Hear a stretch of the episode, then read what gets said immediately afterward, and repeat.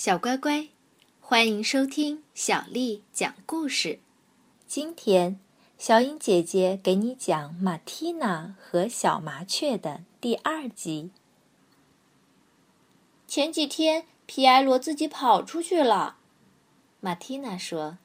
可是后来他自己又回来了，他认得路的。那可不一样，他要是真会飞了，那就是另外一回事了。如果我伸出手，皮埃罗会飞到我的手掌心上来坐吗？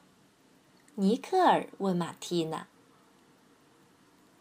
怎么不会？皮埃罗可不是胆小鬼。所有的人都安静下来，等着看皮埃罗会怎么做。然而，皮埃罗静悄悄地溜走了。他从椅子下掠过，然后飞进客厅里。大家猜想皮埃罗可能在厨房里，或是浴室里，结果都不是，他躲在饭厅的桌子底下。天黑了，该睡觉了。马蒂娜问：“你说皮埃罗会到哪儿去呢？”他不在屋里。让对马蒂娜说：“他们跑到屋外。”可是找遍了屋子里的每个角落，都不见皮埃洛的影子。皮埃洛，皮埃洛，你在哪里呀？可能是胡子。不，实际上胡子什么都不知道。马蒂娜想起了爸爸常说的话：“麻雀好是好，就是喜欢到处乱飞。它又淘气又胆小。”再说，皮埃罗一点生存的经验也没有。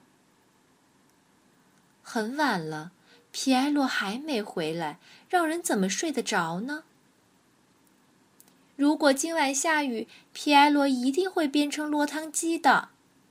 马蒂娜不停地想。天那么黑，皮埃罗会迷路的。马蒂娜担心地等着皮埃罗。皮埃罗一定会回来的，胡子安慰他。可是猫所说的话可靠吗？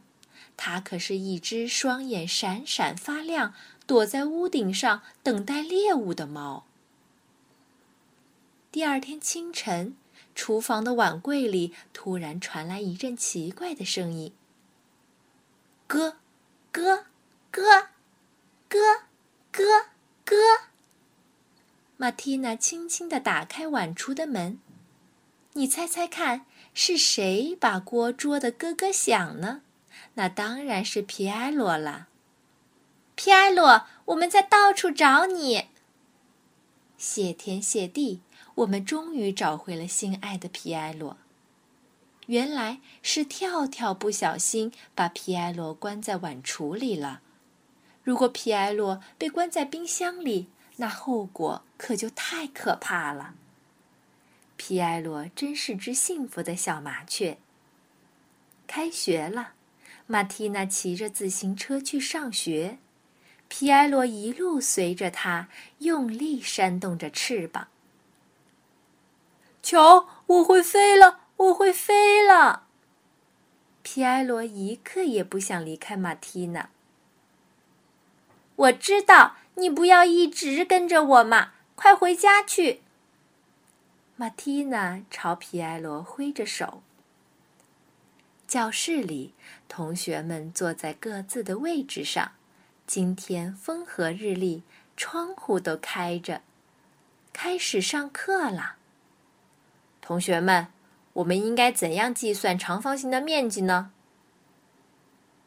要计算长方形的面积，必须用长方形的长度乘以它的宽度。突然，班上的同学开始低声的说起话来，其中一位同学还忍不住笑起来。怎么了？老师问。老师，教室里飞来了一只小鸟。吱，吱，吱！皮埃罗发出清脆的叫声。小鸟从哪儿飞来的？那是马蒂娜的小鸟。它是跟着我飞到这里来的。马蒂娜对老师解释着：“它从窗口飞进来，我没办法阻止它。”老师让小鸟飞出教室，然后把窗关上。不能把麻雀带到学校里来，它已经长大了，应该到自然环境里生活。星期四，同学们像往常一样要上图画课。老师对同学们说：“今天我们画一只鸟。画鸟，如果对鸟儿非常熟悉的话，那很容易就完成。”马蒂娜很快就画好了。她出神的想着：“老师说的对，照顾一只从树上掉下来的小鸟是一件好事。我们可以给它温暖，饲养它和疼爱它。可是现在皮埃罗已经不再是一只什么都不会的小鸟了，应该让它学会独立生活了。”从那天开始，皮埃罗不再捉弄金丝雀，也不再躲在饭厅的桌子底下。他吃着自己找到的谷粒，有时衔着几根稻穗，在院子里飞来飞去，或在沙堆里打着滚洗澡。皮埃罗时常捉吃院子里桌面上剩余的面包屑，喝喷泉里的水。还小心提防着那只对他虎视眈眈的胡子猫。马蒂娜为皮埃罗感到骄傲，他已经长大，成为一只真正的麻雀啦。好了，今天的故事就讲到这儿。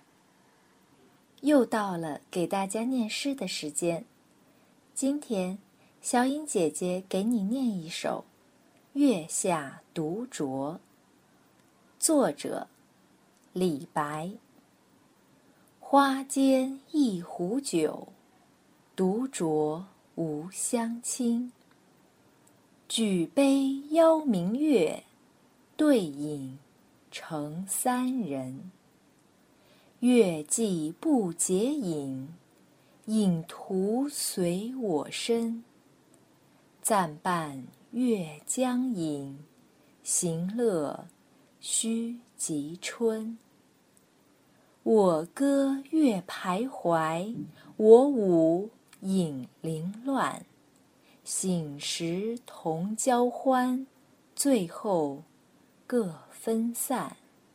永结无情游，相期邈云汉。花间一壶酒，独酌无相亲。举杯邀明月，对影成三人。月既不解饮，影徒随我身。暂伴月将影，行乐须及春。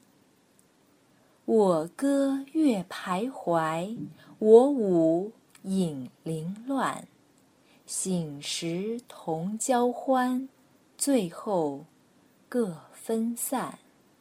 永结无情游，相期邈云汉。晚安。